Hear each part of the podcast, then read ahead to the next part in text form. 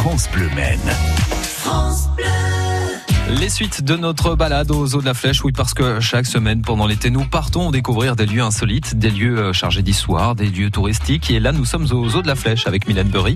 Aujourd'hui, on découvre comment se mettre dans la peau d'un soigneur. Mylène est avec Sandra Vivien, la responsable communication du zoo de la Flèche, notre guide pendant la découverte de ce zoo. Sandra, l'une des forces, euh, l'une des valeurs ajoutées du zoo, c'est l'animation Keeper for a Day. Qu'est-ce que ça veut dire et qu'est-ce que c'est Keeper for a Day, cela veut dire soigneur d'un jour. On propose aux visiteurs cette activité depuis 2016. Euh, cela permet de découvrir les coulisses du zoo de la Flèche et de rentrer dans la peau d'un soigneur le temps d'une demi-journée. C'est vraiment assez euh, exclusif, même inédit, j'imagine, de pouvoir s'approcher des animaux comme ça et de partager des moments euh, plus près du quotidien euh, d'un zoo. C'est une activité qui est très plébiscitée, que ce soit par les enfants, elle est accessible à partir de 8 ans, mais aussi par les adultes.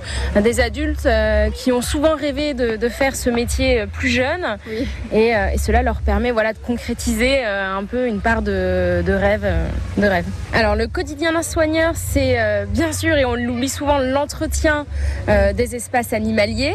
Euh, il va y avoir aussi toute une phase de préparation de nourriture, préparation d'enrichissement. Les enrichissements, ce sont des activités qu'on prépare euh, pour les animaux pour pouvoir les solliciter et puis faire appel à, tout leur sens. Il va y avoir aussi une phase de rentrée des animaux, de sortie des animaux qui permet une observation vraiment de plus près. Une phase aussi de goûter on peut par exemple donner à manger aux girafes, aux girafes, aux hippopotames, une douche aux éléphants. Euh, ce sont des activités que, euh, qu'il n'est pas possible de faire quand on est simple visiteur aux zoo de la Flèche, bien évidemment. On s'est retrouvé dans une zone euh, différente, avec de drôles d'animaux toujours un petit peu autour de nous. Alors j'ai cru que c'était une autruche, pour ne rien vous cacher, mais Sandra, vous m'avez corrigé en me disant que c'était un andou, puisqu'on est devant la pampa argentine où se trouvent tapir, grand fourmilier et nandou, des espèces originaires d'Amérique du Sud. Ce qui est très bien ici, c'est qu'à chaque euh, enclos, il y a en fait des pancartes pour indiquer évidemment euh, quels sont les animaux et puis des informations concernant leur milieu naturel, euh, les températures qu'ils apprécient, comment ils sont nourris.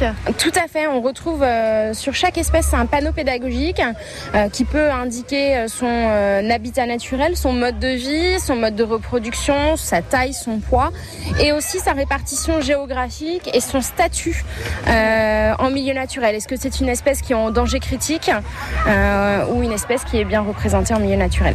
une balade aux eaux de la flèche, c'est pas fait uniquement pour s'amuser, on apprend aussi beaucoup de choses autour des animaux. Exactement, on a à cœur de pouvoir euh, apprendre beaucoup de choses euh, aux plus jeunes mais aussi aux adultes, tout en permettant de se, divertir tout de même, il ne faut pas l'oublier. Voilà, on continue notre visite à partir de demain à la même heure, direction le zoo de la Flèche.